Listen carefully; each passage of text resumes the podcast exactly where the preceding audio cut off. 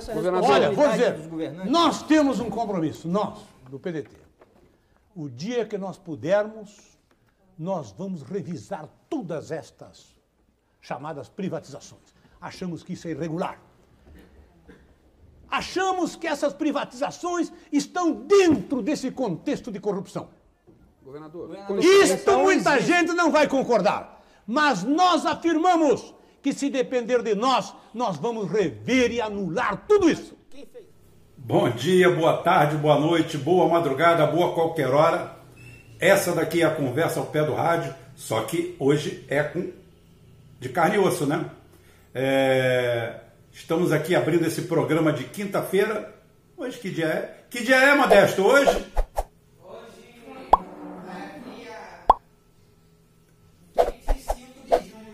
Hoje é 25. Isso, é dia 25 de junho, é claro, oh, meu Deus do céu. Eu ia abrir o programa de hoje exatamente falando da parada, aqui às minhas costas.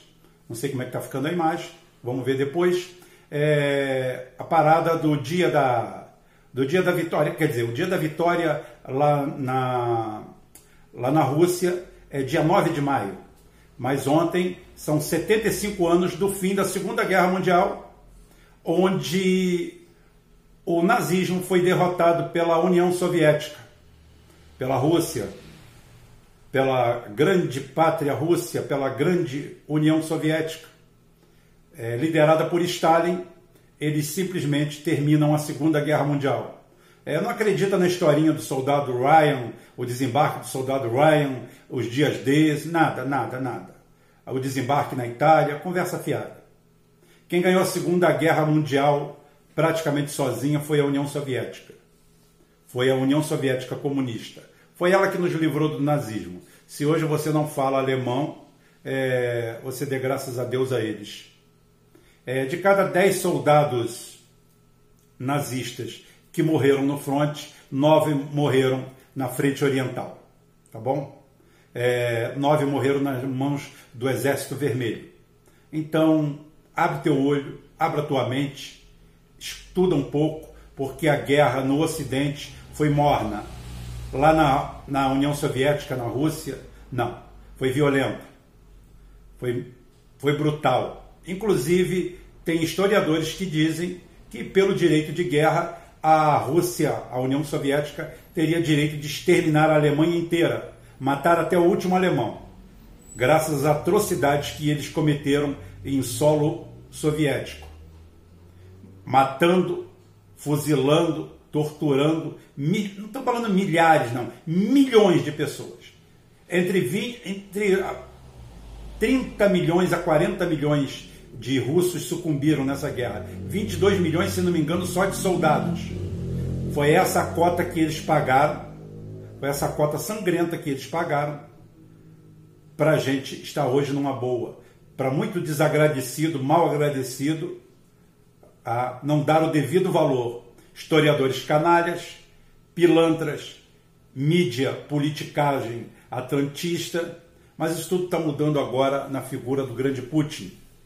E eu, ao ver esse desfile, que acho que está passando aqui atrás, não sei, é, eu ao ver esse desfile, fiquei embasbacado e com inveja. É uma inveja terrível.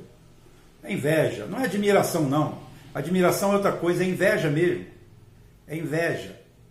É você ver aquelas máquinas de guerra, você vê aquela sofisticação toda, você vê de um país é, pobre como o nosso, um país que tem uma renda per capita é, um pouco maior do que a nossa, um país que tem um PIB parecido com o nosso, e você vê esse colosso.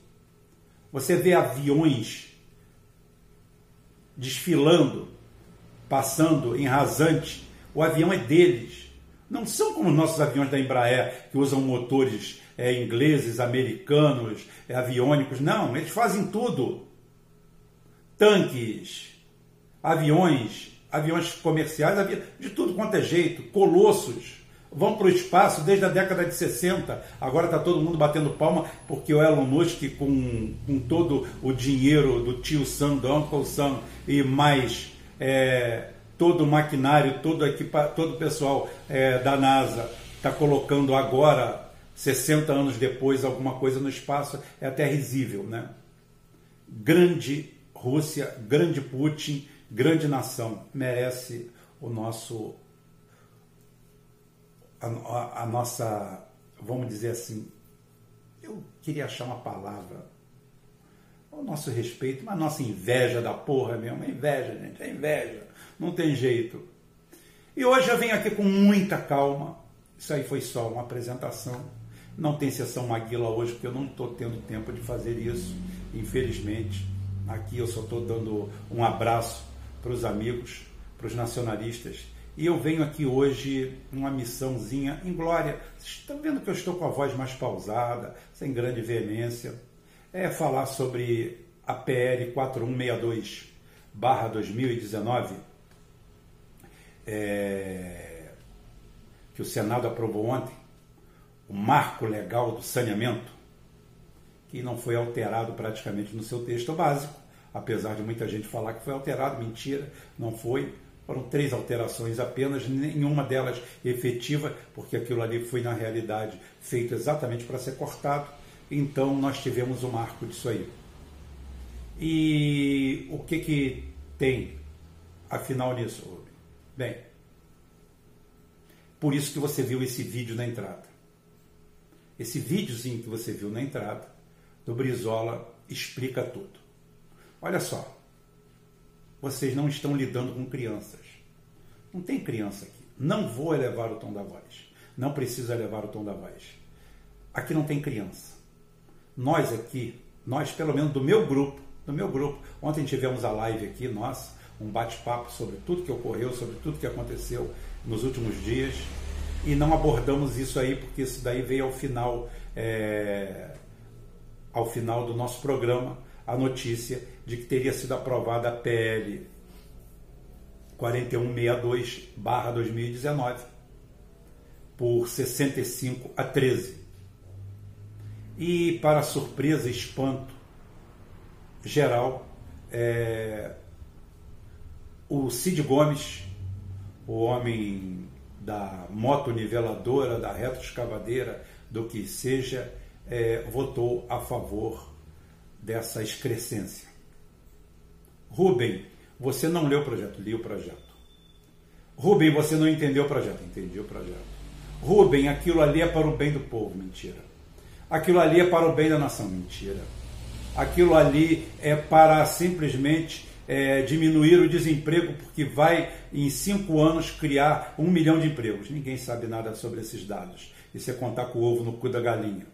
Isso daí é mais uma fase de dourar a pílula, para a gente engolir ela douradinha. Mentira. Vamos embora, mais o que? Vão haver investimentos de 500 a 700 bilhões nos próximos 10 anos. Mentira. Mentira. Mentira, mentira, mentira. Isso é mais uma destruição do Estado brasileiro. Aquele que eu falei, que você destrói, você o enfraquece, você torna ele anêmico, você faz do Estado, ou seja, a estrutura neoliberal, ultra neoliberal. Como, como funciona o ultra neoliberalismo? Que eu já inventei o termo ultra, depois tem mega, blaster, tudo, até onde for a paciência do povo. Os caras entram no governo, pegam a Constituição, pegam as leis, dão para uma quadrilha e falam assim: lê aí e vê o que, que dá para passar a perna. Faz a mesma coisa na, a, na Fórmula 1 na década de 60 e 70. A pessoa mais notável que houve foi Colin Chapman. Colin Chapman era o, era o dono, proprietário da Lotus. E o que, que ele fazia? Ele era genial, era um projetista, acho que engenheiro aeronáutico, genial. Só que ele pegava o regulamento, lia o regulamento e ia burlar o regulamento. Sempre. Sempre no limite, até que um tempo ninguém queria pilotar, tinha gente que não queria pilotar para ele, falava que os carros dele eram de papel, eram para morrer, porque estava tudo no limite. E ele era o verdadeiro Dick Vigarista da Fórmula 1, sempre procurando os erros, sempre procurando os erros. Ah. Então, é assim que funciona o ultraneoliberalismo. Eles vão procurando os erros, aonde podem entrar, onde podem se enfronhar, aonde podem roubar, onde pode saquear o Estado. Na realidade, é o crime oficializado. O criminoso oficializado, que recebe uma carteirinha, recebe uma licença para roubar, o 007 tem a licença para matar. E hoje é, os neoliberais ou ultra neoliberais, não estou falando do Bostantino, não, aquilo é um merda. Aquilo é um idiota, um ridículo, um merda, um merda. Tá? Um criado a pão de ló, aquele, aquele geleia, capitão geleia, dá nisso. Mas o que, que acontece? O ultraneoliberalismo é a forma mais rápida, segura de saquear um Estado. E como é que você começa a saquear o Estado? Exatamente enfraquecendo, tirando das suas atividades.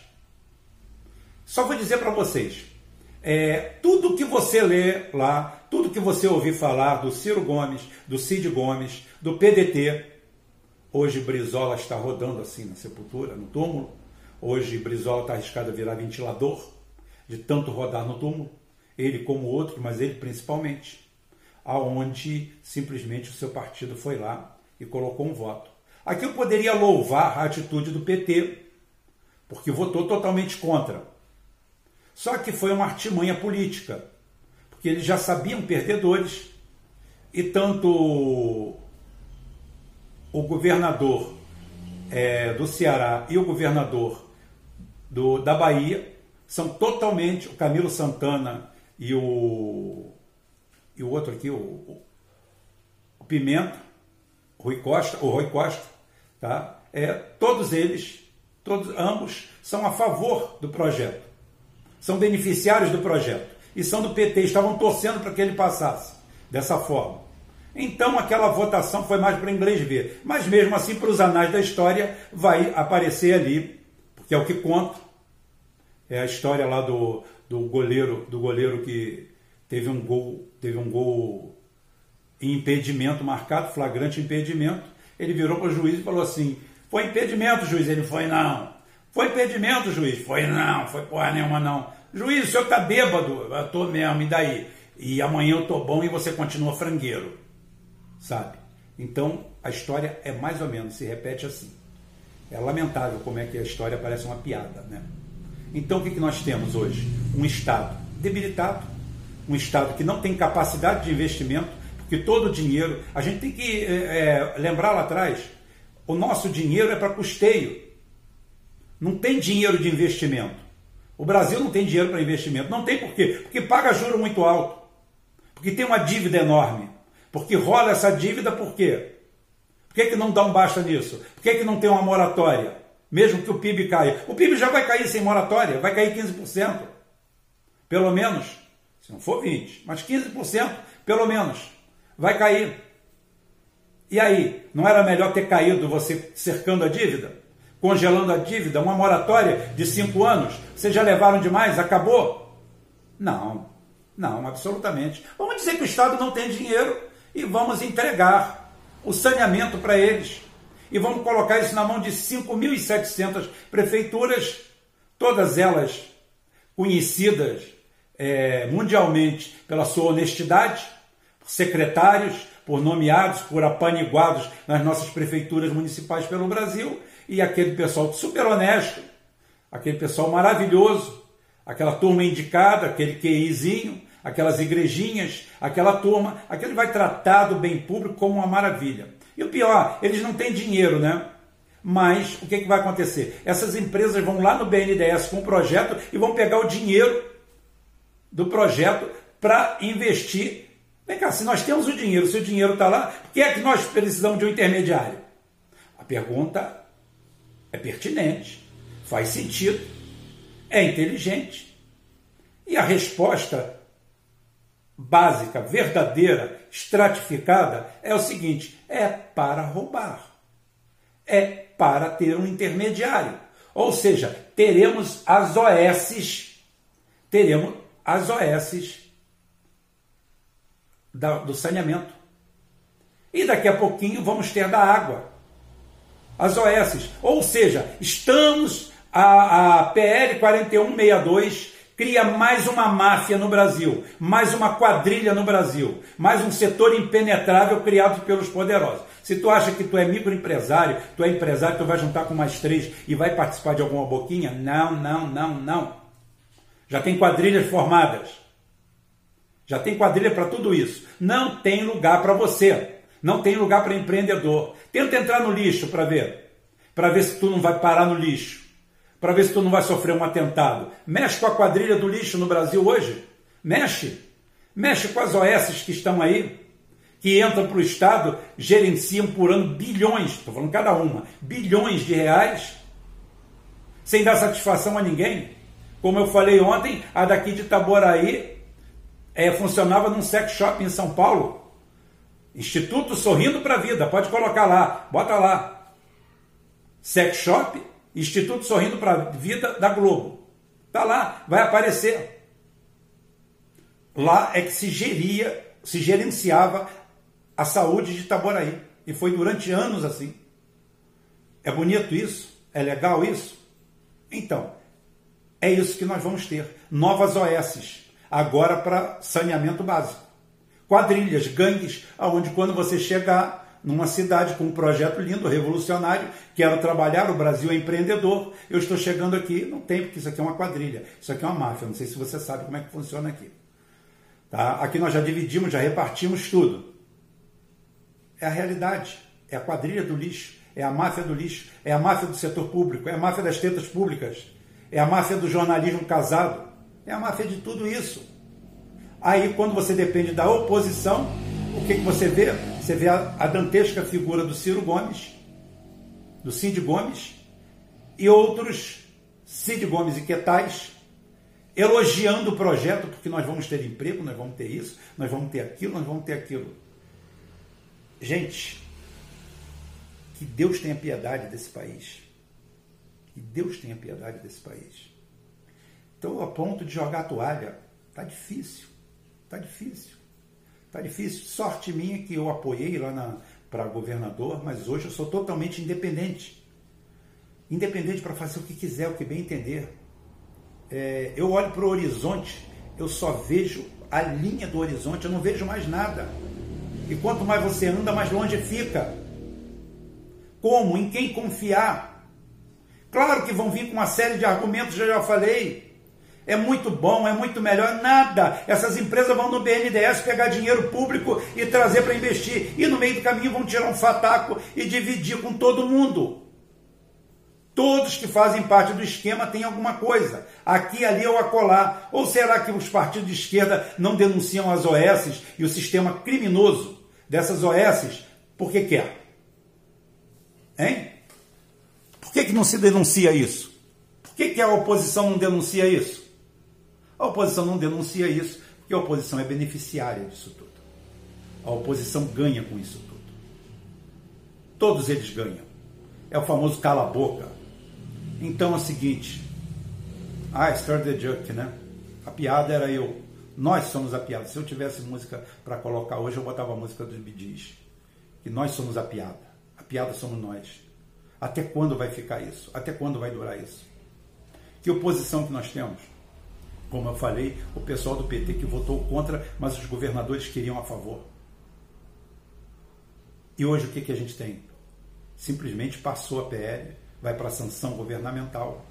E mais uma vez eu falo: Deus tem a pena desse país, porque eu não duvido muito que dentro de alguns poucos anos vão dar garrafas de oxigênio para gente, de ar respirável, para a gente comprar. Porque se eu falasse para o meu avô, para o meu bisavô, que estão vendendo a terra, vendendo o que está embaixo da terra, vendendo coisas que fazem parte da estrutura mínima de civilidade que você tem que dar para o cidadão, que pelo menos é fazer o que Roma fazia há dois mil anos atrás, é de dar água limpa, tratada e um sistema de esgoto.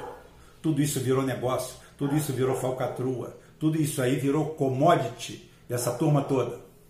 As quadrilhas já estão se formando, as gangues já estão se formando e eu não tenho espaço ali, você não tem espaço ali, nenhum daqui que está escutando, salvo tenha vindo um abelhudo aqui ver o trabalho e pode vir, pode ver, assistir, faltando, fora isso, nada. Enquanto isso, Paulo Guedes vai vendendo o Brasil com auxílio da direita. Vê aí, esse projeto de lei é governamental veio do Palácio do Planalto e foi aprovado tá, em, em rima, verso e prosa por toda a militância, por todos os políticos que existem ali dentro da chamada pseudo-esquerda brasileira. Pseudo-esquerda. Tudo aqui é pseudo. Aqui não tem nada. Aqui tudo é fake. Aqui tudo é inventado. Eu acho que até eu sou inventado, porque teria que ter alguém para ficar falando isso. E eu estou falando isso exatamente por isso. Triste, gente. Triste. Dizem que vai ter investimento de 500, 700 bilhões, mentira. Dizem que vão gerar um milhão de emprego, mentira. O que vai ter sim, falcatrua, negociata, podridão, acerto, toma lá da cá, leva o teu que tem o meu, lembra fui eu que fiz, lembra fui eu que lutei, lembra que é tudo assim. E pronto. E a gente nunca sai do terceiro mundo, a gente não sai de lugar nenhum porque a gente está ocupado vendo a novela esperando o William Bonner dar boa noite para a gente falar boa noite para ele. Boa parte dos brasileiros, pelo menos uns 20%, dão boa noite para o William Bonner, se vocês não sabem. Tá? Isso daí é um fato. É triste, mas é verdadeiro. Temos que viver com ele. Então, gente, eu vou parando por aqui. Eu fiz esse vídeo mais curto, exatamente para abordar esse assunto. Essa PL 4162 de 2019, que agora abre um flanco imenso para o Ciro Gomes ser derretido, achincalhado, esculachado, escurraçado antes do tempo. Foi isso que caçaram com esse negócio de hoje. É triste, foi meu último candidato, mas só um milagre o salva. Esse milagre tem que acontecer rápido. Eu vou ficando por aqui, até amanhã, se Deus quiser, e Ele vai querer.